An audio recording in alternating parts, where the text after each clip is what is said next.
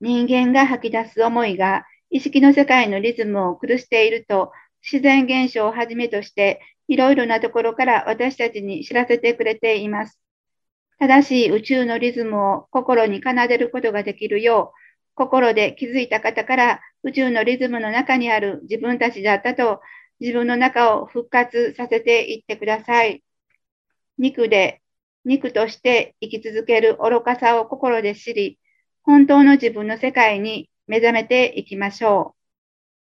う。これからもどんどん間違い続け、狂い続けてきた人間の心の中を形を通して見せてくれます。